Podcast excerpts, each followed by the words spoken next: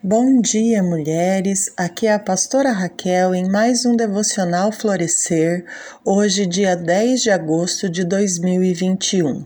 Gostaria que você acompanhasse na sua Bíblia o texto de Mateus, capítulo 21, do versículo 1 ao 11, quando Jesus entra em Jerusalém. Aqui nós vemos que começa a semana da paixão de Cristo seguida pela sua morte e ressurreição. Começa aqui Jesus entrando em Jerusalém. Sua entrada foi simples e despretensiosa, diferente das entradas triunfais dos romanos da época.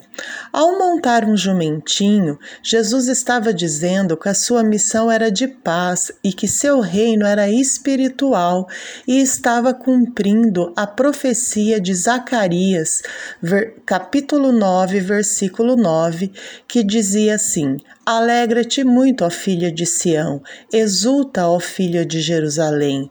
Eis aí te vem o teu rei justo e salvador, humilde, montado em jumento, num jumentinho cria de jumenta. O fato de Jesus montar um jumentinho definia a natureza do seu reino, que não viria com força militar nem com ostentação carnal, mas por meios espirituais que o homem era incapaz de compreender a parte da iluminação do Espírito Santo. É interessante notar que ele disse para buscarem um animal que ainda não tinha sido domado. Isso indica uma figura poderosa que Jesus trouxe a mãe e o jumentinho. Jesus monta um jumentinho, denotando a nossa natureza carnal de pecado, sem a presença de Deus, levando conosco a nossa humanidade caída. E quando Jesus sobe nele, ele demonstra de forma espiritual que a presença de Jesus pode domar a nossa natureza humana e caída de pecado e carnal, ao ponto de nós nos tornarmos templos do Espírito Santo de Deus. Olha que imagem linda! Jesus usa um jumentinho, um animal de carga, transporte dos pobres daquela época, e sobe em cima dele sem ele nem ao menos ter sido domado, simbolicamente, espiritualmente mostrando que a presença de Deus também pode nos mudar e nos domar por completo.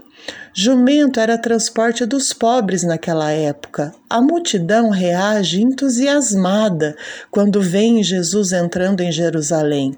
Estende os mantos no chão para Jesus passar e grita: Hosana, Hosana, que significa salva-nos agora, ó filho de Davi.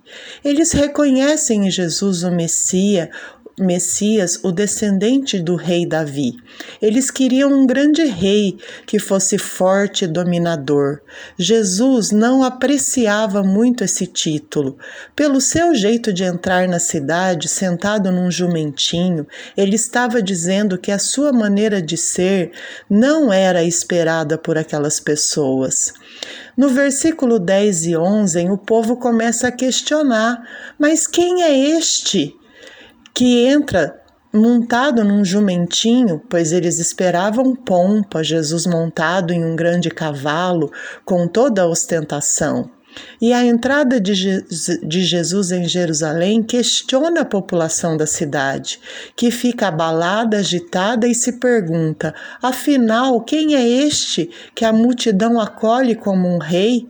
Por que ele vem montado num animal de carga?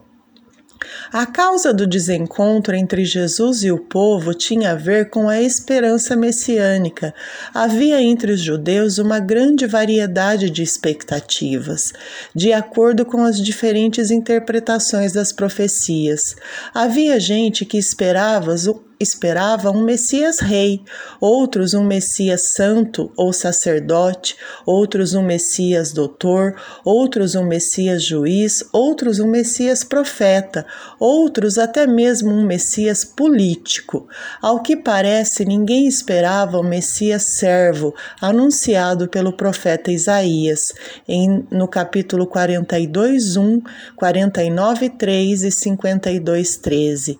Eles não se lembravam de valorizar a esperança messiânica à humanidade, cada um conforme os seus próprios interesses, sim, pelos seus próprios interesses e conforme a sua classe social, aguardava o Messias de uma forma, querendo encaixá-lo em sua própria esperança. Havia muita mistura de ideias.